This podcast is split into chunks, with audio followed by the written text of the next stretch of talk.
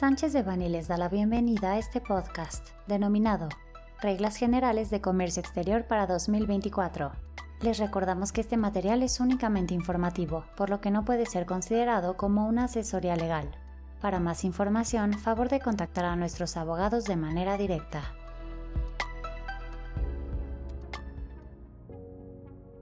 El 28 de diciembre de 2023 se publicaron en la edición vespertina del Diario Oficial de la Federación las Reglas Generales de Comercio Exterior para 2024, además de su anexo 13. Estas reglas entraron en vigor el 1 de enero de 2024, salvo algunas disposiciones específicamente identificadas en artículos transitorios de dicha publicación, y estarán vigentes hasta el 31 de diciembre de 2024. Aunque la publicación indica que se dan a conocer los anexos de las reglas generales de comercio exterior, hasta el momento los únicos anexos que han sido publicados son los anexos 2 y 13. Dentro de los cambios se precisan algunos acrónimos de autoridades y se actualizan referencias a la legislación aplicable, como es el caso del noveno transitorio en donde se señala que las mercancías previstas en el artículo 135c, primer párrafo de la ley aduanera, en el régimen de recinto fiscalizado estratégico, que hayan sido ingresadas con anterioridad a la entrada en vigor de la modificación de la regla 4.8.2, podrán permanecer los 60 meses en lugar de 24.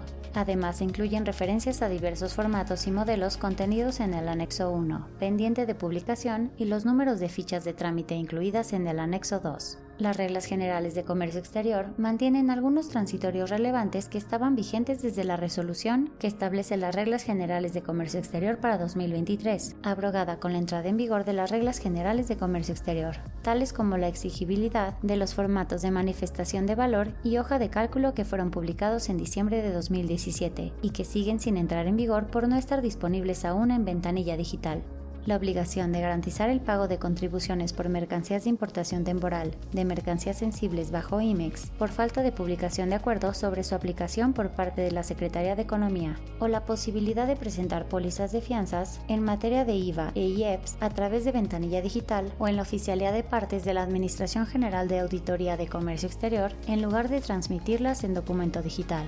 Causales de suspensión en padrones. Obligaciones de empresas que cuenten con el registro en el esquema de certificación de empresas, modalidad de IVA e IEPS, así como los contribuyentes que garanticen el interés fiscal mediante fianza o carta de crédito. Se modifica la fracción 15 de la regla 1.3.3 para señalar que será causal de suspensión en el padrón de importadores el no cumplir con las obligaciones inherentes a la certificación o al esquema de fianza establecidas en las reglas 7.2.1 o 7.4.3. Negativas de trato arancelario preferencial. Se adiciona a la fracción 46 como una nueva causal de suspensión en el padrón de importadores para establecer que, si un importador aplicó preferencia arancelaria al amparo de un acuerdo comercial o tratado internacional y derivado de una resolución de negativa de trato preferencial como resultado de un procedimiento de verificación de origen celebrado por México, este no corrige su situación fiscal, entonces operará esta causal de suspensión. Retenciones de IVA se incorpora de igual manera la fracción 47, que establece como causal de suspensión el hecho que si por medio de una resolución emitida por una autoridad aduanera se le determina a un contribuyente que no realizó el entero de las retenciones de IVA en términos del artículo 1 A, fracción 3 de la ley del IVA, operará dicha causal de suspensión. En ese orden de ideas y con la finalidad de no recaer en una causal de suspensión, es importante prestar atención a la facilidad establecida en la regla 7.3.3, fracción 13 de las reglas generales de comercio exterior, en donde se señala la posibilidad y los requisitos que deben ser cubiertos para llevar a cabo operaciones virtuales B5 respecto de aquellas mercancías que han sido importadas temporalmente en los términos del artículo 108 de la ley aduanera o las resultantes del proceso de elaboración, transformación o reparación para su importación definitiva, padrón de importadores de sectores específicos o al padrón de exportadores sectorial anexo 10 se adiciona la regla 1.3.14 para clarificar que las mercancías sujetas de los padrones de importadores de sectores específicos o el padrón de exportadores sectorial son las contenidas en el anexo 10. TIPAT, pago de DTA por la importación de mercancía no originaria procedente de un país parte del TIPAT se adiciona la regla 5.1.7 en donde se establece que el pago del DTA de la importación de las mercancías contenidas en la regla 3.1 de la resolución que establece las reglas de carácter general relativas a la aplicación de las disposiciones en materia aduanera del Tratado Integral y Progresista de Asociación Transpacífico y su anexo, podrá ser el establecimiento en el artículo 49, fracción cuarta de la LFD, siempre y cuando se declare en el pedimento a nivel partida el país parte del TIPAT y la clave que le corresponda al mismo de acuerdo con lo establecido en el apéndice 4 del anexo 22 y cuando el documento se transmita de conformidad con el artículo 36A, fracción 1, inciso A de la ley que haya sido emitida por el país parte. Programa IMEX Presentación de avisos. En la regla 4.3.6 se elimina el procedimiento en la regla para presentar el aviso sobre traslado de mercancías de empresas IMEX a terceros registrados para llevar a cabo procesos de submanufactura y prórroga para permanecer en las instalaciones donde se realiza el servicio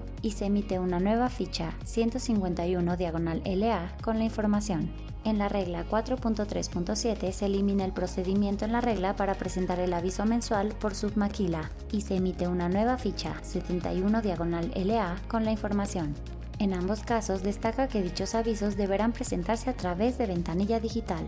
Anexo 28. Textiles se añade la regla 7.1.12 para establecer que las mercancías que pueden importar las empresas que cuenten con el registro en el esquema de certificación de empresas, modalidad de IVA e IEPS para efectos de la regla 7.1.2, primer párrafo apartado B, son las del anexo 28, también pendiente de publicación. Será importante conocer el contenido de dicho anexo, ya que dicha regla hace referencia también a la importación de mercancías sensibles bajo los beneficios de la certificación de IVA y requisitos adicionales a cumplir para ello. El décimo transitorio de las reglas generales de comercio exterior establece que los perfiles de las diferentes modalidades de los operadores económicos autorizados o socios comerciales certificados deben ser actualizados antes del 3 de febrero de 2024. Esto aplica para aquellos que hayan tenido su registro vigente hasta el 3 de agosto de 2023, o en caso contrario dentro de los seis meses posteriores a la obtención de su registro, siguiendo las pautas establecidas en la regla 7.2.1 según corresponda a su caso.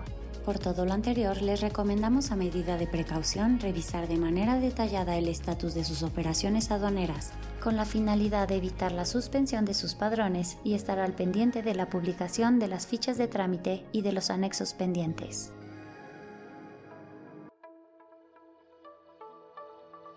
Este contenido fue preparado por José Alberto Campos Vargas, Eduardo Sotelo Cauduro, Roberto Serralde Rodríguez, María Luisa Mendoza López, Juan Carlos Jiménez Labora Mateos, Alejandro Ferro Fong y Tamara Danae Chacón Jiménez, miembros del Grupo de Práctica de Comercio Exterior y Aduanas. Para cualquier duda o comentario sobre este material, contáctenos directamente o visite nuestra página www.sanchezevani.com.